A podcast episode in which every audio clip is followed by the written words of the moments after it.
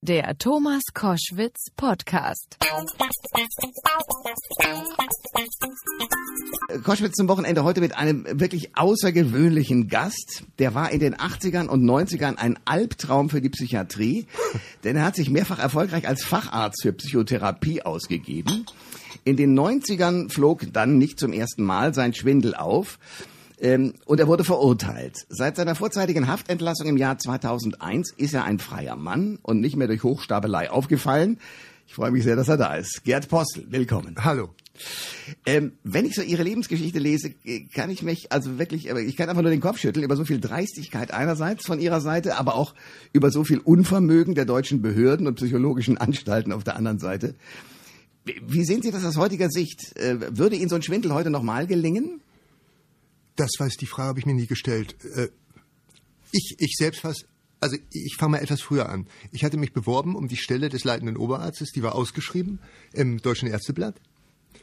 Und für die, um diese Stelle hatten sich 39 Fachärzte beworben und davon waren auch, glaube ich, drei habilitiert und acht waren in der engeren Wahl und die mussten vor der Auswahlkommission des Ministeriums, das, äh, die Klinik war in der Trägerschaft des Ministeriums, einen Vortrag halten. Sie auch? Ja, ich war der engeren Wahl. Und der Vorsitzende dieser, dieser Auswahl, dieser Berufungskommission war ein Professor der Psychiatrie, Professor Tölle aus Münster. Und dann saßen da fünf Leute. Und ich habe gesprochen über die Pseudologia Fantastica am literarischen Beispiel der Figur des Felix Kull dem nach dem gleichnamigen Roman von Thomas Mann. Und ähm, die Pseudologia Fantastica, das ist äh, ein Begriff aus der psychoanalytischen Diagnostik und das ist die Lügensucht im Dienste der Ich-Erhöhung. Besser oh, kann man es nicht machen. Und dann, dann, dann, ja, das hat doch eine Brillanz, eine ästhetische gehabt. Ja, ja. Und dann hat sie, dann fragt mich der, nach dem Vortrag, die Leute fanden das toll. Und äh, dann fragt mich dieser Professor Tölle, der Vorsitzende, ja, über was haben Sie denn promoviert? Und dann habe ich gesagt, ja, über kognitiv induzierte Verzerrungen in der stereotypen Urteilsbildung. Und das ist wirklich eine Aneinanderreihung leerer Begriffe, die nichts sagen. Ja. Und dann sagt mir dieser Professor der Psychiatrie ah, in, in, in seiner in etwas so ordinarienhafter Weise, leicht, leicht von oben herab, aber so gönnerhaft, äh, ja, ähm, ach, das ist ja interessant, Sie werden sich bestimmt bei uns wohlfühlen. Das, diese Begriffe gibt es nicht. Die hatte ich leer aneinandergereiht. Und da wusste ich, ich bin äh, äh, äh, Hochstapler unter Hochstaplern. Und dann bin ich eingestellt worden. Und das ist bis heute etwas, über das ich staune, was ich faszinierend finde. Da bewerben sich knapp 40 Fachärzte für Psychiatrie und Neurologie und Psychotherapie. Und der einzige Postbote wird eingestellt. Und mein Chef dann, äh, Professor der Psychiatrie in der Klinik, dessen Vertreter ich ja dann war, arbeitet jeden Tag knapp zwei äh, oder zwei Jahre fast mit mir jeden Tag. Wir besprechen Patientenbefunde, Medikationen und so weiter. Und ist nicht als Psychiater nicht in der Lage, einen Postboten von einem Oberarzt oder einem einen Oberarzt von einem Postboten unterscheiden zu können. Das und behandelt heute noch Patienten. Das finde ich den eigentlichen Skandal hinter dem vordergründigen Skandal. Okay, geschickt, sich sozusagen da wieder rauszuziehen und zum Helden zu machen, das verstehe ich. Aber ähm, spannend, dass War Sie überhaupt das, nicht meine Absicht. Ja, eben. Deswegen, deswegen will ich wissen. Ähm, wie hat denn das eigentlich angefangen? Denn ich stelle mir Folgendes vor, Herr Postel. Sie haben angefangen irgendwann viel, viel früher äh, Dokumente zu fälschen. Sie sind irgendwann mal aufgeflogen, weil in Ihrem Portemonnaie zwei Ausweise waren mit immer demselben Bild, aber zwei völlig unterschiedlichen Namen. Sie haben sich einen später, am Anfang haben Sie, sind Sie ein paar Mal reingefallen, weil Sie es nicht ordentlich genug gemacht haben.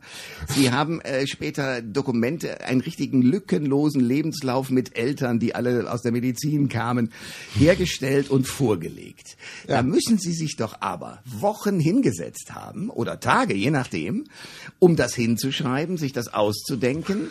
Und dann bei Schauspielern beispielsweise ist es so, die haben ähm, vor jedem größeren Auftritt Lampenfieber. Und dann sind Sie losgezogen und haben das gemacht. Hatten Sie Lampenfieber? Nö. Wie, aber wie, was, was ist denn in Ihrem Kopf los gewesen, zu sagen, ich, Gerd Postel, gehe jetzt los und betrüge andere Leute? Ja, betrügen ist eine moralische Wertung. Das ist ja äh, egal. Ist, ich äh, nenne es mal so, weil Sie haben Papiere gefälscht. Ja, das aber ich muss Betrug. mir den Begriff ja nicht zu eigen machen. Sie können das ja so nennen. Ähm, äh, was, was, ist, was in meinem Kopf los war. Ja. Das, ist die, das ist die Frage nach dem Motiv.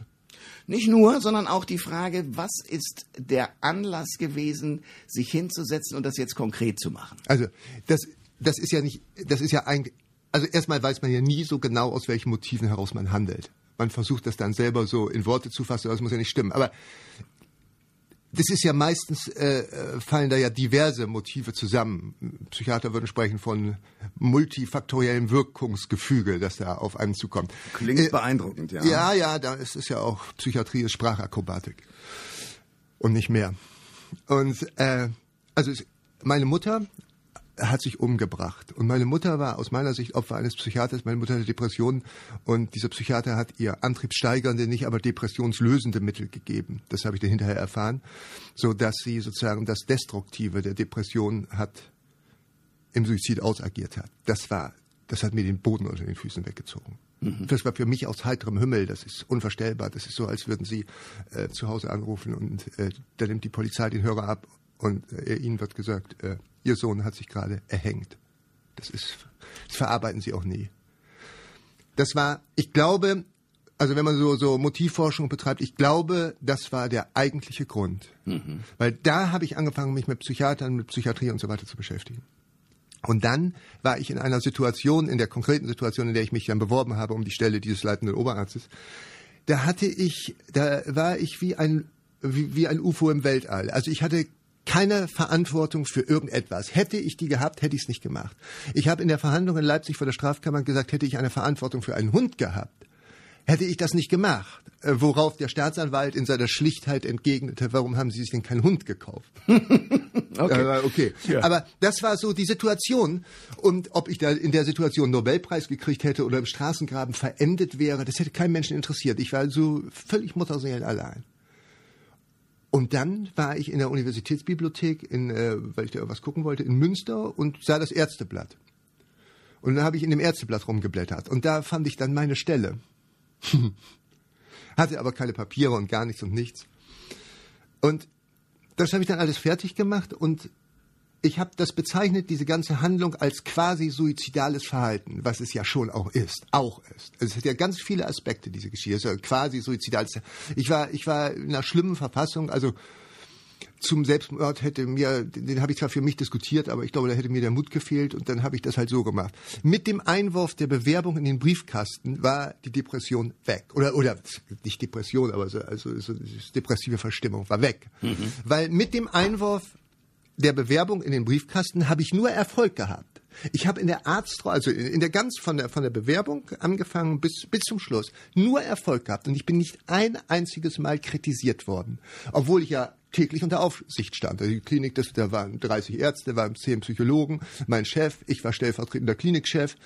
Ich habe diverse forensische Gutachten vor diversen Strafkammern in ähm, Leipzig erstattet. Die Richter, Staatsanwälte waren begeistert, weil ich ähm, sehr sparsam mit strafausschließenden oder strafmildernden Paragraphen umgegangen bin, weil ich, ich habe, als ich mich vorstellte, in Leipzig bei dem leitenden Oberstaatsanwalt, weil ich auch Chef des Maßregelvollzugs war, gesagt, dass wenn jemand eine, eine, eine Straftat begeht, dann hat er auch ein Recht auf eine Antwort durch die Gesellschaft auf diese Tat. Und äh, das ist, äh, weil, wie weiß ich, wer ich bin in dieser Welt, wenn ich nicht Antworten bekomme?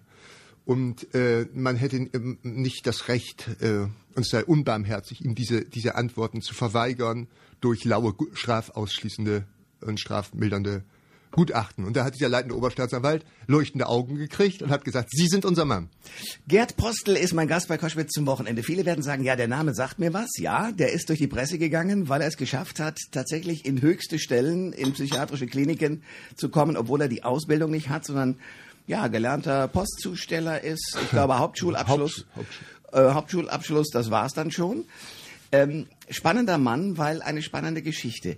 Sie haben mir jetzt sozusagen diesen, den, den, Höhepunkt eigentlich erzählt. Es gibt aber eine Reihe von Geschichten, wo Sie damit ja schon mal angefangen haben. Also zum Beispiel wollten Sie, glaube ich, in Bremen äh, irgendwie eine Justizausbildung äh, machen und äh, wären also ohne Abi da auch nicht reingekommen, haben sich also sozusagen da auch kurze Zeit aufgehalten. Dann merkte man aber relativ schnell, dass sie das alles gar nicht können. Oder wie war das? Nein, nein, nein, nein. Es ist nie irgendetwas durch, durch äh, also durch äh, das eine Inkompetenz zutage getreten wäre rausgekommen. Immer durch sogenannte Zufälle.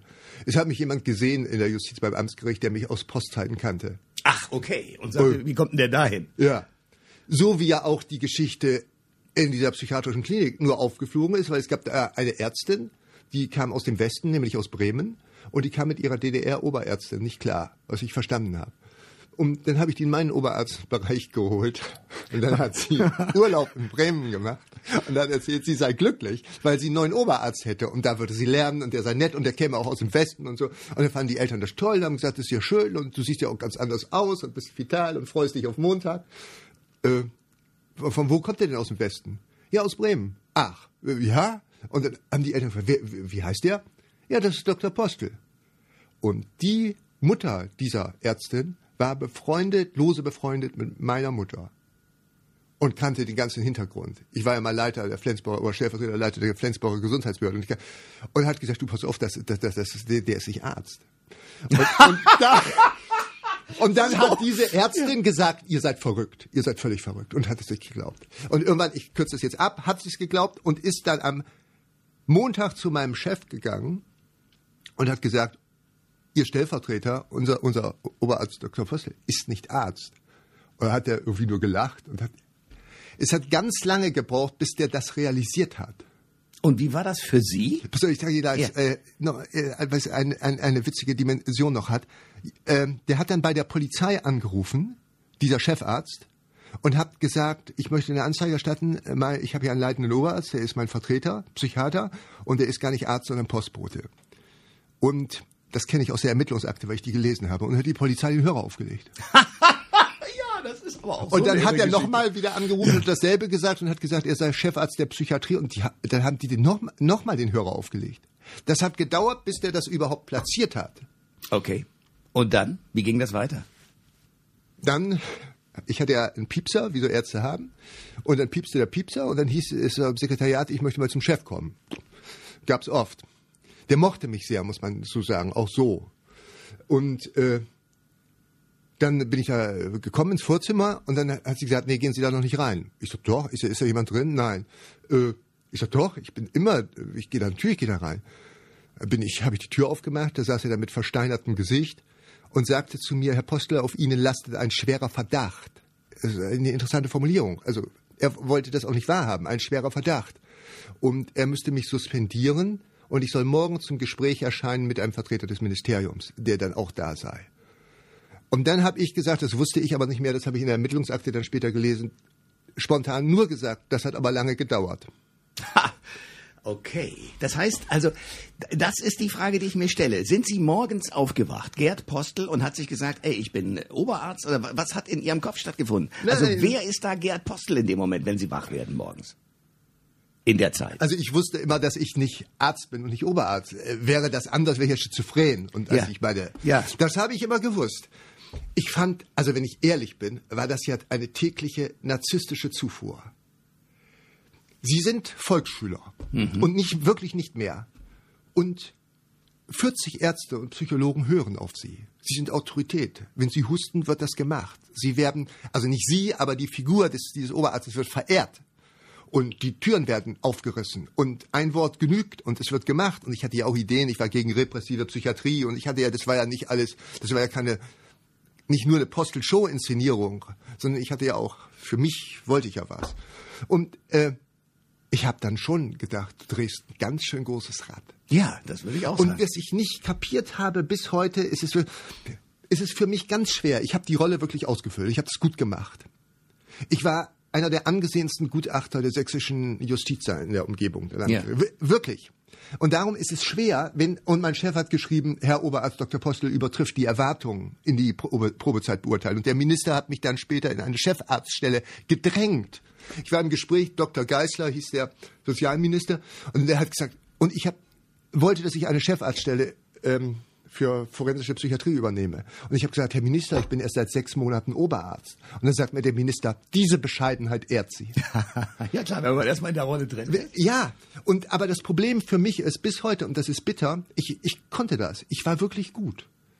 Und alle waren begeistert, ja, alle. Und hatten nur Angst, dass ich hätte, äh, da wieder weggehe und kündige irgendwo anders hingehe. Und dann kommt ein Schnitt und dann werden sie gehetzt. Und dann fragen sie, warum eigentlich? Jetzt kann man eine ganz einfache An Antwort geben, ist schon klar. Aber das ist schon so in seiner Psychodynamik nicht ganz einfach. Und Sie wissen zugleich, da sind ganz viele Pfeifen, die sind strohdumm. Medizin ist ja eigentlich kein bildungsförderndes Studium. ja. ja. Ärzte, die, obwohl sie Arzt sind, dennoch gebildet sind. Ja, wenige. ja. Aber in der Regel sind die, können die ja auch nicht schreiben und so. Und äh, formulieren. Und äh, das ist schon bitter. Psychiatrie ist ja auch nicht schwer. Ist wirklich, wirklich nicht schwer. Das behaupten die nur. Aber wir kommen vom Weg Ja. ab. Ich will nur wissen, Sie werden entlarvt. Also das heißt, der Gerd Postel, der im weißen Kittel rumrennt, den alle toll finden, die Ja, Frauen schmelzen hin. Äh, er ist derjenige, der wirklich hustet und alle springen sofort und plötzlich ist der Zauber vorbei. Ja. Des, des Kaisers neue Kleider, er hat nix an. Wie war das? Also, ich habe eine panische Angst gehabt vor dem Gefängnis, die sich dann als völlig unbegründet erwiesen hat, aber egal, panische Angst. Und ich habe also ganz konkret habe ich gedacht, mein Chef hat gesagt, so, ich sei suspendiert und kommen Sie morgen um 10 Uhr wieder. Und dann bin ich da durch meine Klinik gegangen, im weißen Kittel, noch, und hab Mit hängenden Schultern schon? Oder? ja, ja, ja okay. und habe gedacht, ich muss jetzt umdisponieren. Ich, äh, ich wollte mich nicht der, dem, der Haft entziehen, das wollte ich wirklich nicht. Ich wusste ja, ich habe das ja, ich bin ja nicht blöde, ich wusste ja, was dann jetzt kommt. Ähm, aber ich habe das als demütigend empfunden. Da konnte ich ja nicht weiter rumlaufen. Also auf dem Weg dann in, mein, äh, in, in meine Wohnung zum Beispiel kamen mir Ärzte entgegen, haben mich was gefragt. Kann die Patientin XY entlassen werden? Durfte, verstehen Sie? Ja, ich war schon suspendiert. Und so. Und dann habe ich gedacht, okay, habe ich meine Sachen gepackt. Ich hatte ja nicht so ganz viel. Habe mich ins Auto gesetzt, bin nach Berlin gefahren. Habe in Berlin unter dem Namen Dr. von Berg in der Ludwig-Kirch-Straße mir ein Apartment genommen. So, da war ich dann. Gerd Postel ist mein Gast bei Koschwitz zum Wochenende. Man kann es so sagen, einer der erfolgreichen Hochstapler in den 80er und 90er Jahren. Inzwischen nicht mehr als ein solcher aufgefallen. War zwischendurch im Knast. Das subtile. Und ähm, hat es geschafft, Menschen zu täuschen, die nach langem Studium in diesen Bereich gekommen sind. Na, Psychiater haben ja lange studiert, bis sie das geworden sind, oder nicht? Aber ich habe Täuschungen aufgehoben. Inwiefern? Ja, ich bin ja nicht der Täuscher. Ich, ich denke, dass ich eine sehr ernsthaft eine katalysierende Funktion hatte. Und eine Aber Sie sind doch der Täuscher. Also, also Herr Postel, jetzt mal ernsthaft, wenn Sie hergehen und alle möglichen Dinge fälschen, sind Sie der Ja, Täuscher. schon einerseits. Aber ich meine, erstens ist so die, die, die List war schon immer ein Mittel der Schwachen gegen die vermeintlich Starken. Zum Und einen. Sie waren der Schwache gegenüber Und- den Psychiatern. Natürlich. Natürlich, weil ich äh, als privater Mensch völlig machtlos bin. Und ein Wort eines Psychiaters genügt, äh, hätte mich in die Psychiatrie gebracht. Ich hätte in der Psychi äh, Psychiaterrolle jeden Menschen einweisen können, auch Sie ganz schnell. Ich habe, das ist überhaupt kein Problem. Äh, natürlich war ich der Schwache. Und äh, ich, ich brauchte, um da was zu verändern oder was- zu machen, Macht. Die hatte ich ja nicht. Und, äh, und getäuscht habe ich natürlich, aber äh, man kann, man, manchmal muss man täuschen sozusagen, um der Wahrheit zum Durchbruch zu verhelfen. Aber das ist eine Heroisierung Ihrer Figur. Ja, das behaupten Sie. Ja, das, weil weil, Sie, weil ich das so sehe, weil ich sage, okay, der Mann ist schlau, der Mann hat alles hingekriegt, was er wollte, weil er weiß, wie die Spielregeln funktionieren. Sie haben sich in diesen Arztkittel begeben und haben ihn mit Inhalt gefüllt. Das ist extrem clever.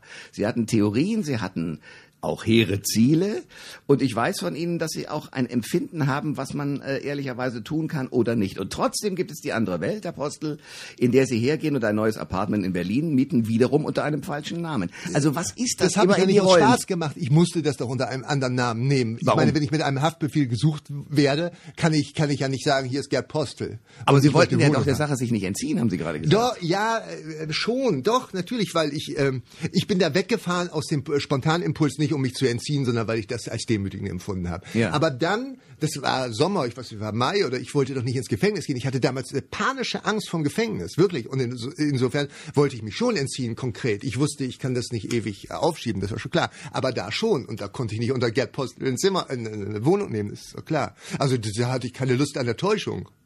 Das war Sondern Sie haben es einfach nur konsequent weiter fortgesetzt. Ja.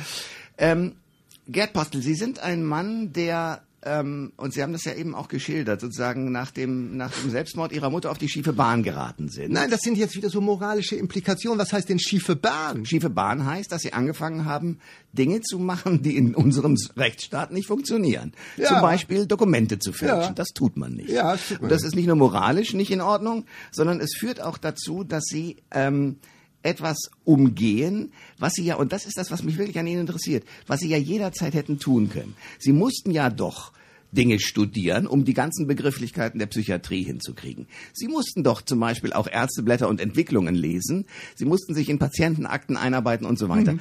Warum ist Ihnen nie der Gedanke gekommen zu sagen, so Apostel, Jetzt setzt du dich mal hin, studierst das alles, was du gerne machen möchtest und hast dann sogar auch fundiert die Macht, die du gerne hättest. Ja, aber dann, also erstmal hätte ich das niemals geschafft. Ich hätte niemals das Abitur machen können, weil Warum sie da meine? Intelligenz weit überschätzen.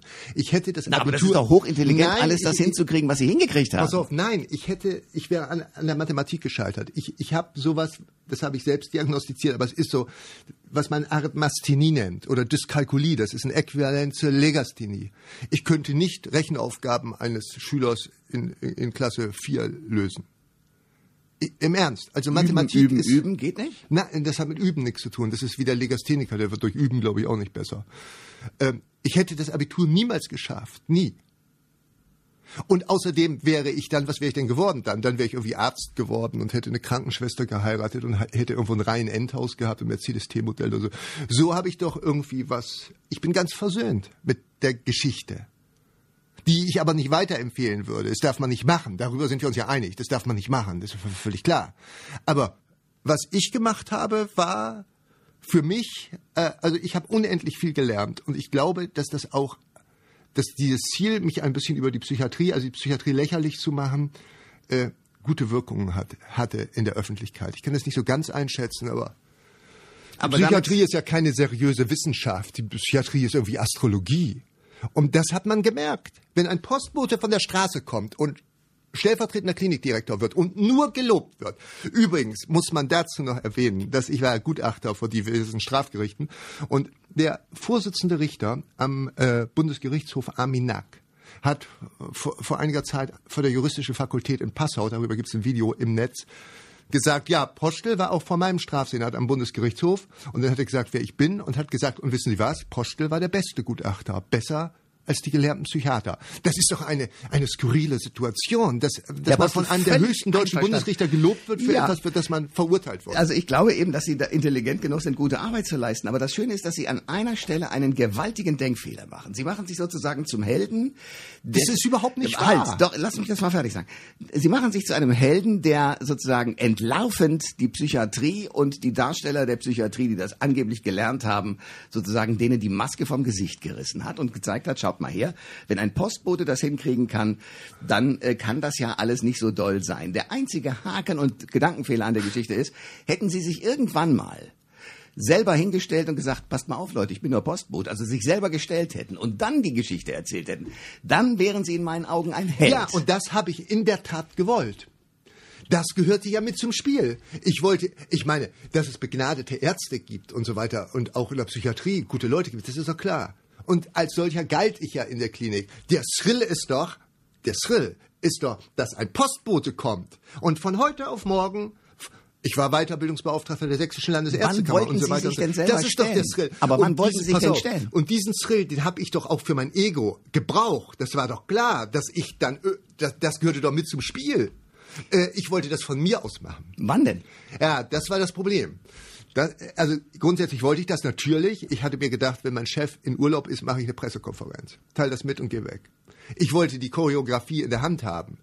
Äh, Dumm, dass die Dame aus Bremen anreiste, oder? Und ihre Ärztin wurde.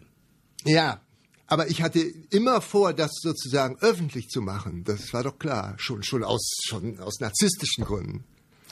Gerd Postel ist mein Gast bei Koschwitz zum Wochenende. Der Mann, der in den 80ern und 90ern als, äh, ja, als artistischer, als künstlerischer Ja, Hochseilartist, genau. äh, äh, als, ja, doch, aber Hochstapler unterwegs komm. war. Im Jahr 97 hat Herr Mautz vom Spiegel sie so beschrieben, als einen hochintelligenten Artisten, einen Künstler, der versucht hat, die Menschheit ähm, doch ein bisschen an der Nase herumzuführen, vor allen Dingen die psychiatrischen Ärzte.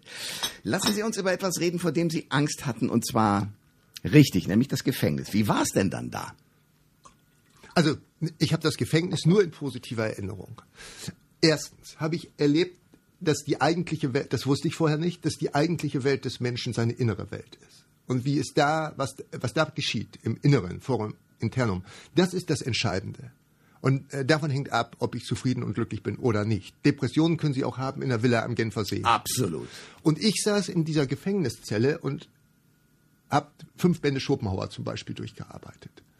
Und ich war gar nicht in dieser Gefängniszelle, weil meine Gedanken waren ganz woanders. Also es gab schon auch schlimme Tage, das muss man, muss darüber ist klar und man vielleicht, vielleicht stellt man es jetzt auch ein bisschen besser für sich selber dar, als es wirklich war. Aber alles haben die Beamten haben mich auf Händen getragen. Warum?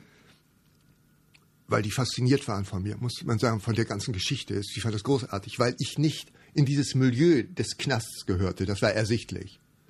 Und die waren großartig zu mir. Die haben auch mir Kuchen von zu Hause mitgebracht und Erdbeeren und ich weiß, also es äh, fand enorme Wertschätzung statt, viel mehr Wertschätzung als die, die ich als Oberarzt erfahren hatte. Weil als Oberarzt wird jeder verehrt. Und zwar nicht er selbst, sondern die Rolle. Aber da, als ich nichts mehr hatte, da war ich, war, äh, also, also mir ist eine wirklich eine, eine ganz, ganz viel Wärme entgegengeschlagen durch Beamte und ganz viel Erleichterung. Also ich, so Kleinigkeiten. Man kann in der U-Haft einmal die Woche duschen, zehn Minuten. Mhm. Bei mir ging jeden Abend um 17 Uhr die Zelle auf und der Beamte sagte, Herr Doktor, das Bad ist gerichtet. und vor allem Herr Doktor, das ja, ist ja großartig. Und mir ging es gar nicht dabei jetzt um das Duschen, sondern das ist schon wichtig, dass, dass sie wertgeschätzt werden in einer solchen Situation. Also das hat mich sehr aufgebaut. Ich kann nichts gegen die Haft sagen. Ich fand das alles, alles. Also die Angst war völlig unbegründet und Sie haben ähm, ja, und das ist eine weitere Erfahrung, dass Angst sich sozusagen eigendynamisch hochschaukelt und von jeglicher Realität löst und in eine Panik. Und, und dann erleben sie die Realität und es ist alles in Ordnung. Es ist natürlich was anderes, was mich fertig gemacht hat. Sie werden nur gelobt von Richtern, Staatsanwälten, Chefärzten, Professoren, ich weiß nicht was alles, nur wirklich gelobt. Und dann werden sie eingesperrt. Das ist nicht einfach hinzukriegen. Äh, also das ist schwierig. Zwei Jahre nur, nur gelobt. Nur. Interessant ist aber, dass sozusagen der Gerd Postel gelobt wurde, der mit einer grandiosen Maske rumgerannt ist. Und ohne die Maske saßen sie im Gefängnis. Ja, ist die Frage, was die Maske ist. Ja, das will ich rauskriegen, genau. Also ja, ob wer das Maske war, das ist doch die Frage, wie wird man Arzt? Wird man, wird man, wird man Arzt, weil, weil ein Ministerium eine Urkunde ausstellt? Nein, weil man sich hingesetzt hat, studiert hat und hoffentlich gelernt hat, was, um was es geht, sich hoffentlich, das hoffe ich bei meinen ganzen Ärzten, die ich kenne, für Menschen interessiert, sie liebt und ihnen das Beste zufügen ja, möchte. Die idealistische Weltsicht, das stimmt alles so nicht. Sondern, wie ist es wirklich? Ähm, es ist ein Geschäft, auch übrigens in der somatischen Medizin. Ich bin seit zehn Jahren privat versichert. Was glauben Sie, was ich kriege eigentlich nur betrügerische Rechnungen, wenn man da, äh, wenn man da den Maßstab bei Chefärzten anläge, wie bei wie bei Ladendieben bei Karstadt, die würden glaube ich nicht mehr aus dem Gefängnis rauskommen. Es findet täglicher Betrug statt. Und die dummen Ärzte schreiben was auf, was sie nicht gemacht haben, und die schlauen Ärzte schreiben eine ganz andere Diagnose, sodass dann alles, was gemacht wurde, zu dieser Diagnose passt. Sie sagen, sie haben Kopfschmerzen und jemand schreibt Verdacht auf Hirntumor das rechtfertigt dann umfangreiche diagnostische Maßnahmen. Ja, aber Sie vermengen, glaube ich, immer zwei Dinge miteinander. Das eine ist sozusagen, weil ein Arzt auch gerne Geld verdienen möchte, und das andere ist, dass nee, jemand das, das ist eine betrügerische Handlung. Ja, leider durch dieses System auch doch gefördert, oder? Ja, sehr. Und dann gibt es die Abrechnungsfirmen, die dann, äh, wie heißt das, äh, kostenoptimierte, äh, abrechnungsoptimierte Verfahren. Das ist Betrug. Im Ernst. Aber ist okay, das äh, akzeptiert ja die Gesellschaft, sollen sie auch machen. Aber sie sollen sich nicht auf so ein moralisches Ross, äh, Ross schwingen. Ähm, ja, wobei das moralische Ross entsteht natürlich dadurch, dass es eine Reihe von Ärzten gibt, die mit wahnsinniger Akribie ihr Studium hingekriegt ja. haben das Beste versuchen, möglicherweise dann in die Mühlen von betrügerischen Abrechnungen geraten, aber im Prinzip doch Arzt geworden sind und Psychiater geworden sind, weil sie sich um die Menschen kümmern wollen.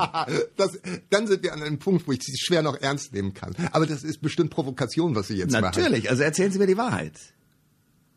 Psychiater, das ist eine sehr ist eine hochinteressante Frage. Warum wird einer Psychiater? Weil er irgendwie selber Probleme hat und diese Probleme professionell bearbeiten will und sich durch die Beschäftigung mit der Psychiatrie davon verspricht, äh, seine eigenen Probleme zu lösen. Das ist eine, eine Schiene. Und die andere Schiene ist, in der Psychiatrie geht es sehr um Macht. Und Macht auszuüben kann für viele Leute reizvoll sein. Und ich behaupte, dass wenn einer Interesse hat, Macht auszuüben, wer, wer Lust an der Macht hat, dürfte psychisch krank sein, glaube ich. Dann aber, sind aber alle Politiker psychisch krank. Ich glaube, also ich glaube, dass sie ohne eine narzisstische Persönlichkeitsstörung nicht erfolgreicher Politiker werden. Ja. Aber auch nicht Show und auch nicht Sportler und auch nicht. Äh, ja. Ich, ich, ich bin auch dagegen, alles Mögliche sofort zu pathologisieren. Also Narzissmus finde ich überhaupt nicht schlimm. Bescheidenheit bei mittelmäßigen Talenten ist bloße Ehrlichkeit, bei großen ist Heuchelei. Was? Das ist ja ein ordentliches Selbstbild. Sehr schön. Ja, weiter so. Ja, und wenn man Grund hat, sich auch zu mögen, ist das auch völlig okay. Nur ist vieles Selbstbewusstsein, das zur Schau getragen wird, nichts anderes als Überkompensation von Mindergefühl. Das ist, hat man ganz häufig, dass Leute ganz beeindruckend selbstbewusst kommen, herkommen und dann setzt man ein bisschen die, die, äh, die Nadel an oder die Rasierklinge und alles fällt in sich zusammen. Das ist eine Erfahrung, die ich gemacht habe. Schopenhauer hat mal gesagt, was einer affektiert, hat er nicht. Das, das ist der sicherste Beweis, dass er darüber nicht verfügt. Das betrifft alles. Bildung, Sex, Geld. Be Beispiel. Lustvolle Selbstinszenierung. Was einer, ja, wenn, äh, was einer zur Schau stellt, ostentativ zur Schau stellt und übergroß zeichnet, der sicherste Beweis, er verfügt darüber nicht, weil der darüber, darüber verfügt, Sex, Bildung, Geld, was auch immer, der ist doch ganz beruhigt darüber und lehnt sich zurück. Klug. Gerd Postel ist mein Gast bei Koschwitz zum Wochenende, ein Mann, der ein spannendes Leben hingelebt hat und ähm, als Hochstapler lange Zeit äh, durch die Welt ging, Ärzte und Patienten äh, verwirrt hat und im Nachhinein möglicherweise auch ratlose Gesichter hinterlassen hat, als sie rausgekriegt haben, sie sind von einem Postboten behandelt worden. Ähm, hm. Ich habe verstanden, dass sie sozusagen an, der, an einer Grenze waren, wo sie über die Grenze hinübergegangen sind und sich gesagt haben, entweder komme ich um bei dem, was ich jetzt spiele, oder ich gewinne das Hochstapeln, indem ich äh, Dokumente ändere, indem ich Lebensläufe erfinde und so weiter. Ähm, das war immer, und das habe ich auch aus dem herausgehört, was Sie bis jetzt erzählt haben, immer der Versuch, auch in ein bereits fertiges Leben zu geraten, das Sie mit Ihrer Kontrolle gestalten können. Haben ja. Sie das richtig verstanden? Ja, ja. Mhm. Wer ist Gerd Postel heute und eigentlich immer gewesen? Wissen Sie das? Ach, also Erstmal darf man den Schauspieler niemals mit seiner Rolle verwechseln.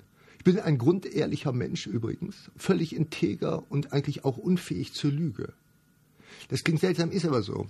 Also da, wo ich mich emotional einlasse und äh, ich habe, äh, äh, also die Betrüger zu betrügen ist eines der schönsten Spielchen überhaupt. Aber anständige Menschen darf man nicht hintergehen und das habe ich auch nie äh, irgendwie in frappanter Weise getan. Also ich bin glaube ich, völlig ehrlich und eher naiv und aber Sie haben natürlich auch ein ausgeprägtes Feindbildsystem. Also Richter müssen dann ja keine anständigen Menschen sein, nein, Ärzte auch nein. Nicht. Aber die, die Sie gelobt haben, äh, den haben Sie ja im Grunde genommen auch was vorgespielt und den wollten Sie doch. Aber jetzt, wenn Sie sagen, ich Gerd Postel lüge eigentlich nicht, die haben Sie belogen. Ja, aber nicht, weil ich diese Leute belogen, äh, belügen wollte. Also im, im Gegenteil, das hat mir manchmal auch leid getan, das muss man mal sagen. Mein Chef war ja auch nicht nur ein Idiot, sondern auch ein liebenswürdiger Mensch. Und da sind wir bei einem Problem, ich hätte das nicht mehr lange gemacht, weil äh, das ist sehr einsam, dieser Job. Weil Sie können ideelle Beziehungen nicht eingehen. Also Freundschaft, Liebesverhältnis ist völlig ausgeschlossen. Weil da müssen Sie sich einlassen. Sonst geht es ja nicht. Wie haben Sie denn das eigentlich gemacht? Also Sie waren doch in der Zeit bestimmt auch mit irgendeiner Frau zusammen. Nee, also Sie waren äh, stellvertretender ich hab, ich Klinikchef und nicht mit einer Frau Nein, zusammen. ich habe mönchisch gelebt oder monastisch gelebt, wie nennt man das? Also jedenfalls die, die, die Betätigung so als Oberarzt in der Klinik hat alle Triebe irgendwie äh, befriedigt. Okay. Es wäre auch gar nicht gegangen. Sie können sich doch nicht einlassen auf einen Menschen und dem erzählen, Sie sind Oberarzt. In Wirklichkeit sind Sie, sind Sie das gar nicht. Das ist das ideelle Beziehungen lassen sich doch so nicht leben. Und wäre ich in einer solchen Beziehung gewesen, hätte ich ja Verantwortung gehabt, hätte ich das ja niemals getan. Da sind ganz viele Sachen zusammengekommen. Aber die Frage, warum hast du das gemacht, die kann man im Grunde nicht stellen, weil, weil, weil, wie einer ist, so handelt er. Bei Eintritt der Ursachen, die von außen kommen. Es gibt auch keine Freiheit des Willens. Ja, überlegen Sie. Ist so. Haben Sie sich denn inzwischen das, was Sie da so äh, gemacht haben mit all den Verwundungen, die Sie möglicherweise bei anderen Leuten hinterlassen haben, haben Sie sich das selber verziehen? Ja, sonst kann man ja nicht weiterleben. Das muss man. Also ich habe auch nicht so ein arg schlechtes Gewissen, ehrlich gesagt. Manchmal war ich ein bisschen zerknirscht, aber nachdem ich da gesehen habe, was echte Psychiater mit ihren Patienten machen, äh, hat sich das dann relativiert auch. Und ich habe auch doch wirklich gute Sachen gemacht, muss man mal sagen. Zum Beispiel?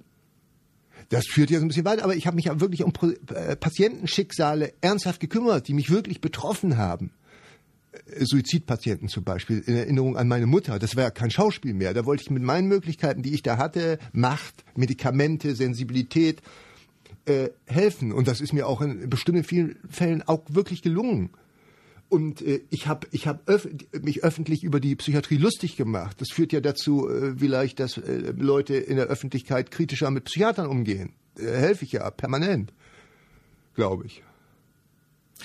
Gerd Postel ist mein Gast bei Koschwitz zum Wochenende, ehemals Hochstapler, großartiger Facharzt und äh, alles Mögliche, aber eigentlich Postaussteller.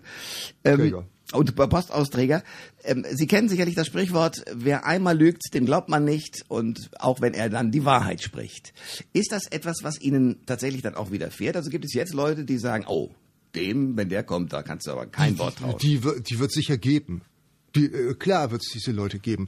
Aber äh, die, das berührt mich nicht so sehr, weil in der Umgebung, in der ich gelebt habe, da oder der Haftentlassung bis heute, da bin ich ja nicht als Lügner bekannt, sondern als völlig, völlig äh, schlicht lebender äh, Mensch. Ich habe übrigens, das kann ich schon erzählen, ich möchte nicht so viel aus meinem Privatleben, aber, aber das kann ich schon sagen, ich habe nach der, nach der äh, Haftentlassung schlug eine Bombe in Marburg ein. Da habe ich nämlich geheiratet, eine Professorin, die ich äh, kennengelernt hatte, und Lehrstuhl. Und äh, das war für die Marburger äh, intellektuelle Gesellschaft äh, also Wahnsinn. Warum? Weil was? äh, Naja, der Postbote Postel, äh, Betrüger, Hochstapler, wird aus dem Gefängnis entlassen und heiratet ein paar Monate später eine Lehrstuhlinhaberin und Professorin. Unvorstellbar. Es war übrigens die schlimmste Zeit meines Lebens, Weil? diese Ehe, weil diese Frau hochintelligent war. So intelligent, also einen so intelligenten Menschen habe ich vorher noch nie getroffen. Ich habe intelligente Menschen getroffen. In Verbindung mit einem sehr bösen Charakter, das macht die großen Verbrechen erst möglich. Hohe Intelligenz und schlechter Charakter. In Verbindung im Weiteren mit einer Borderline-Erkrankung. Hölle auf Erden und ich völlig hilflos. Das war dann die eigentliche Bestrafung für meine Untaten. ja, Okay. Gerd Postel ist mein Gast bei Koschwitz zum Wochenende, ehemals Hochstapler, inzwischen ein Mann, der viel gelernt hat. Ähm, ich habe in einem Interview, was Sie gegeben haben, ähm, die interessante Aussage von Ihnen gehört, dass einer der Gründe, Sie waren eigentlich ein mittelmäßiger Schüler, dass einer der Gründe, etwas zu lernen ähm, und sich hinzusetzen, Rache. äh, Rache beziehungsweise eigentlich Demütigung war. Eine Frau hatte Sie gedemütigt, ganz jung waren Sie da noch, und daraufhin haben Sie gesagt, so, da muss ich jetzt mal eingreifen. Ja, das war, das war, glaube ich, die. Äh, da fing es an. Ich, ich war in Bremen äh, liiert mit einer Richterin. Da war ich 21 und wirklich strohdumm. Und kein, kein Standing und kein Wissen. Und, Aber wie äh, kam denn das immer? Sie haben immer irgendwelche Frauen, also jetzt auch so Lehrstuhlinhaber, Ja. die ja hochintelligent Ja. und offenbar was darstellen. Also wie kommen Sie? Ja, weil ich finde ich, äh, ich, ich, ich glaube, ich glaube, dass, dass, dass Widerstand Lebenselixier ist für Beziehung. Ich möchte nicht auf den Podest gestellt werden und angestrahlt werden, sondern Manchmal habe ich den Eindruck, aber doch. Nein, das ist ein falscher Eindruck. Okay. Schade, dass wir Ihre Augen jetzt nicht übertragen können. okay. Nein, nein, aber in Beziehung im Ernst. Also das macht ja einsam, auf den Podest gestellt zu werden und angestrahlt zu werden. Ich brauchte Widerstand. Und äh, ich wollte auch Beziehung als Bildungserlebnis, ist auch nicht so schlecht. Aber das mit dieser Richterin war schon schlimm. Ich war wirklich in die verliebt, die mich auch und so. Und die wollte ich immer beeindrucken mit meinen, meinen, meinen, meinen Statements. Und das hat sie sich immer angehört und hat dann so eine Frage gestellt und dann fiel das ganze Gebäude in sich zusammen. Und das hat, hat mich natürlich enorm gekränkt. Und Ja. dann hat sie mir gesagt, ja, das wird schon und so. Ja. Und dann habe ich gedacht, ich muss mich, nee, Rache in Anführungszeichen, ich muss was machen. Und dann habe ich angefangen zu lesen, zu lesen, zu machen.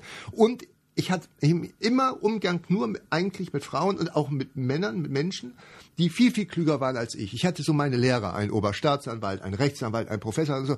Ich hatte die Gabe, mir Zugang zu verschaffen in diese Kasten. Wir leben ja schon in hierarchischen Kasten. Absolut, ja. Absolut. Ich habe Zugang gehabt. Und von denen habe ich gelernt. Das waren meine Universitäten. Und die haben dann gesagt, du musst mal das lesen. Und ich habe gefragt, in Bremen, da las einer die Frankfurter Allgemeine, da sagt, als er 21 war, wieso liest man denn in Bremen die Frankfurter Zeitung? Mhm. Da hat er gesagt, pass mal auf. Und hat mir das erklärt. Und ich hatte immer mit Leuten da, zu tun, da musste ich mich strecken. Und ich war sehr interessiert. Und so, dass die mich haben teilhaben lassen an ihrem Fundus. Und auch in Beziehungen. Und das war, glaube ich, der Schlüssel für das, was, was ich mir, ich habe mir, ja, ich weiß ja heute sehr viel ausgehend davon, vom Volksschulabschluss. Ich habe ja unheimlich viel gelernt. Und äh, das war, glaube ich, der Schlüssel.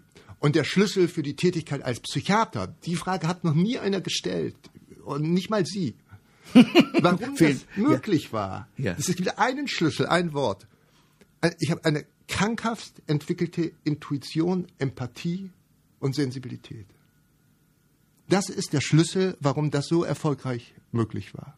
Das müssen Sie noch ein bisschen ausführen. Ich habe Sie schon verstanden, aber das heißt, Sie sind in der Lage, einen anderen Menschen sofort zu entschlüsseln? Nein, es gibt zwei verschiedene Erkenntnisformen in der Psychiatrie. Das eine geht über die rationale Schiene. Lehrbuch, ist einer suizidal, kann ich den nach Hause lassen und dann arbeitet man das ab. Ist dies nicht, das nicht, jenes. Das ist so die eine Methode. Und dann gibt es die Erkenntnismethode, die über Anschaulichkeit, über Schau, über Anschauung läuft. Dass Sie jemanden angucken und sagen, der ist nicht suizidal. Und Sie können gar nicht erklären, warum Sie das zu dem Ergebnis kommen. Aber es ist so. Und die ist viel fehlerfreier, die Methode. Und so habe ich gearbeitet. Ich habe nicht Patienten unterschreiben lassen, äh, ich bringe mich nicht um, gehe auf eigene Verantwortung. Ich habe ihnen die Hand gegeben und gesagt, pass auf, Sie kommen wieder. Das versprechen Sie mir. Ich habe ihnen die Augen gesehen. Da war was Emotionales. Und ich wusste, der kommt wieder, weil da Beziehung ist.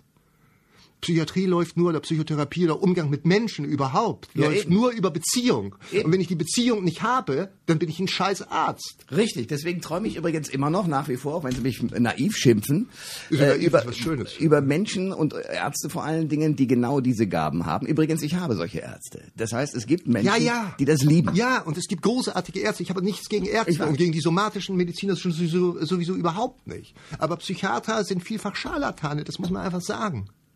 Gerd Postel ist mein Gast bei Koschwitz zum Wochenende. Ehemals, ehemals auch ein Scharlatan, ein Mann, der als Hochstapler sehr erfolgreich gearbeitet hat, inzwischen als solcher nicht mehr aufgefallen ist.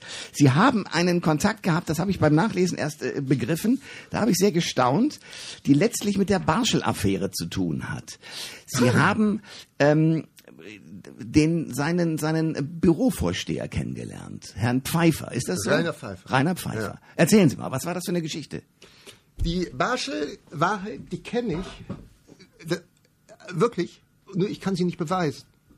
Barschel war völlig unschuldig und war das Opfer ähm, der Intrigen von Rainer Pfeiffer und stand dann vor dem Problem, sich gegen ein Nichts ähm, zu ver verteidigen zu müssen. Und hat dann den Fehler gemacht, ähm, Mitarbeiter äh, und hat Mitarbeiter veranlasst, falsche eidesstattliche Erklärungen abzugeben. Und die wurden als solche entlarvt und aus dem Umstand hat man geschlossen, dass er in der Hauptangelegenheit schuldig ist. Aber Rainer Pfeiffer und Barschel Sie war immer unschuldig. Ich kann es ja leider nicht beweisen. Ich weiß das aber, weil ich die Psyche äh, des Rainer Pfeiffer sehr gut kenne.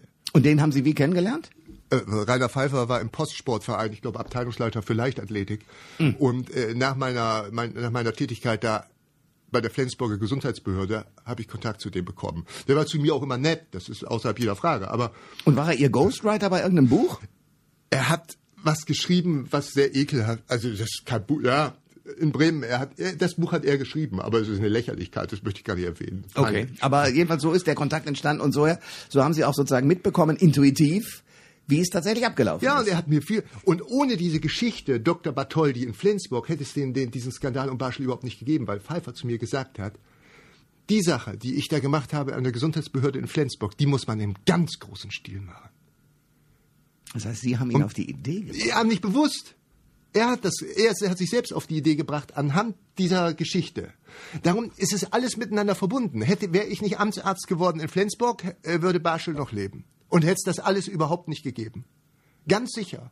Kurz mal zu den Fakten. Äh, Bartholdi, Sie sind Amtsarzt geworden. Wie ging das? Ach, das ist, äh, ich, ich hatte, als ich 21 war, mich in der Flensburger Gesundheitsbehörde beworben als Dr. Dr. Clemens Bartholdi und habe da sechs Monate irgendwie gearbeitet. Aber das waren so Fingerübungen. Das, das war okay, da sind Sie relativ schnell wieder rausgeflogen, weil enttarnt. Na ja, aber auch durch weil ich weil weil ich äh, zwei Ausweise verloren hatte. Äh, das war die Geschichte. Okay, ja. alles klar. So, aber es war belanglos. Also das heißt mit anderen Worten, das wäre und und wie ist das für Sie, dass Sie das sozusagen so sehen? Das ist so. Ich kann es, äh, die, die das wissen, die das äh, glauben mir das, aber ich kann das nicht beweisen. Aber ich kenne die Psyche, äh, die, die Psychopathologie Rainer Pfeiffers gut und auch die, den Charakter dieses Menschen sehr gut. Und äh, der hat Spuren gelegt und äh, Barschel stand vor dem Problem, sich gegen nichts zu verteidigen. Hm. Und dann hat er, dann hat er einen Fehler gemacht. Dann hat er falsche eidesstattliche Erklärungen vorgelegt. Und da hat man herausgefunden, die sind falsch. Und da hat man gesagt, na gut, also wenn das falsch ist, dann das, so ist es entstanden. Gerhard Postel ist mein Gast bei Koschwitz zum Wochenende. Spannende Geschichte, Hochstapelei, Entlarven, alles drin in seinem Leben. Zwei Dinge beschäftigen mich noch. Einmal, stimmt die Geschichte, dass Sie eine Privataudienz beim Papst hatten? Ja, natürlich, am 1. Mai 1991, Johannes Paul II. Wie kam das? Na, ich wollte nach Rom und ich kannte einerseits den Bischof von Münster und andererseits den Kardinal-Erzbischof von Wien, Kardinal Grohr. Und ich habe Empfehlungsschreiben bekommen. Und die sind über die Deutsche Botschaft beim Heiligen Stuhl dann und so weiter und so weiter. Und das, das ist alles authentisch. Äh, da waren Sie aber in der Rolle des, des äh, stellvertretenden Chefarztes oder in Nein, gar nicht.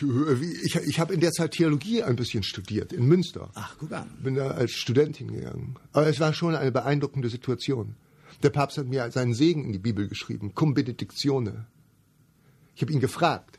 Er kam, ich war in der Privatmesse, da waren so 20 Leute aus seinem privaten äh, Haushalt und das ist wirklich privat.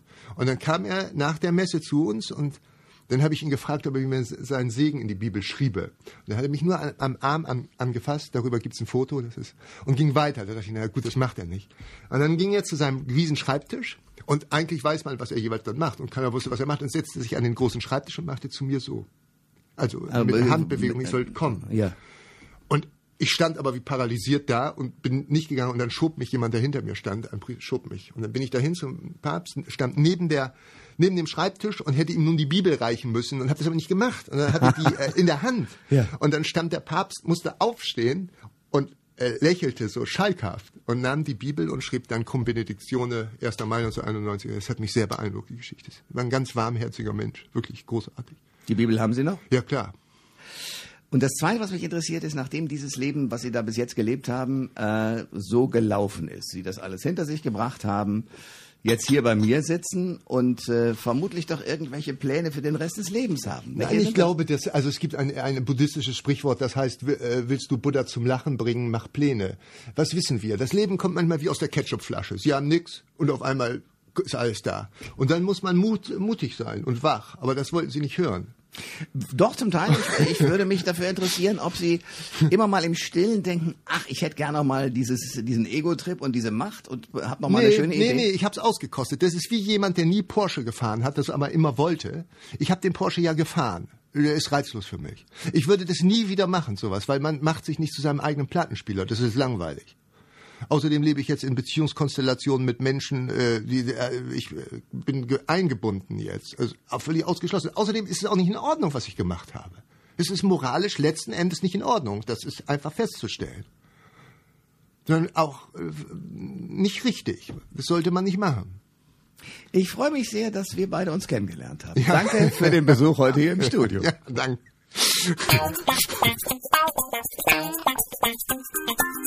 Alle Informationen zur Sendung gibt es online auf thomas-koschwitz.de.